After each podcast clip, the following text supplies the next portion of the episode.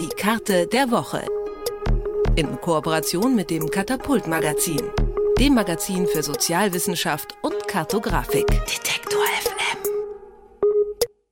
Na, wo haben Sie sich Ihr Liegeplätzchen für diese sehr heiße Woche ausgesucht? Und was haben Sie sich so an Lesestoff mitgenommen? Die Zeitung oder einen ganzen Stapel Bücher? Das ist ja schließlich Urlaubszeit.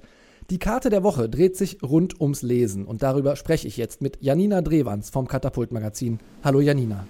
Hallo. Janina, auf der Karte der Woche sind ein paar Statistiken zu sehen, ein paar Prozentzahlen, die sich aufs Lesen beziehen. Was genau sehen wir auf der Karte? Ja, richtig. Die Grafik erfasst das Leseverhalten im Ländervergleich. Ganz konkret wird der Anteil dargestellt an Personen, die in einer Umfrage angab, mindestens einmal pro Woche zu lesen.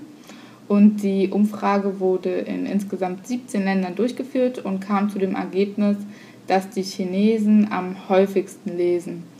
Denn hier gaben an, dass 70 Prozent der Befragten einmal wöchentlich, täglich oder annähernd täglich zu Büchern greifen. Also es ging auch konkret um Bücher. Sind die Deutschen denn lesefaul oder ähm, eher lesefleißig im Vergleich? Also im Ländervergleich liegt Deutschland im Mittelfeld. Hier gaben 50 Prozent der Befragten an, mindestens einmal in der Woche zu lesen. Das heißt aber für den internationalen Anspruch, den Deutschland ja für gewöhnlich äh, zu haben scheint, ist das ein bisschen wenig, oder? Genau, es ist auf jeden Fall ausbaufähig, wobei man auch sagen muss, dass bei der Umfrage die drei Antwortmöglichkeiten zusammengefasst wurden. Also unter den 50 Prozent sind tatsächlich welche, die täglich lesen, welche, die annähernd täglich lesen und auch welche, die nur mindestens einmal wöchentlich lesen.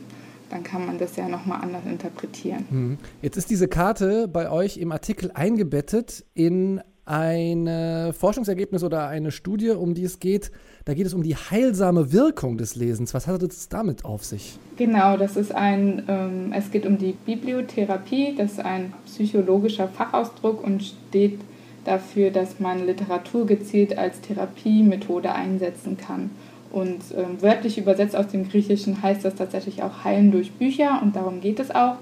Dieser Therapieansatz setzt auf die emotionale Wirkung von Wörtern und eine Studie aus Glasgow hat jetzt herausgefunden, dass tatsächlich auch Depressionen gelindert werden können, indem man Patienten mit Depressionen Bücher zu lesen gibt. Das heißt, ähm, anstatt zum Therapeuten zu rennen, einmal die Woche, salopp gesagt jetzt, ähm, sollte ich lieber Bücher lesen oder wie darf ich das verstehen? Also die Anhänger der Bibliotherapie empfehlen das tatsächlich.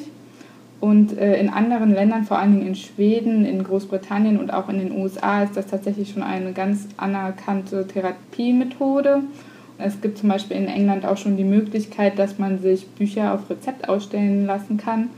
Diese werden vor allem bei leichten Depressionen mittlerweile verschrieben und man kann nicht sagen, dass es eine Depression ähm, heilen kann oder dass es eine Therapiemethode ersetzen kann, aber definitiv, dass es den Heilungsprozess unterstützen kann. 70 Prozent der Chinesen lesen mindestens einmal pro Woche ein Buch. In Deutschland sind es nur 50 Prozent. Das zeigt die Karte der Woche vom Katapult-Magazin. Janina Drewans vom Katapult-Magazin hat mir erklärt, was es mit der Karte auf sich hat und wie Lesen zur psychischen Gesundheit beitragen kann. Janina, vielen Dank für das Gespräch. Vielen Dank auch. Die Karte der Woche.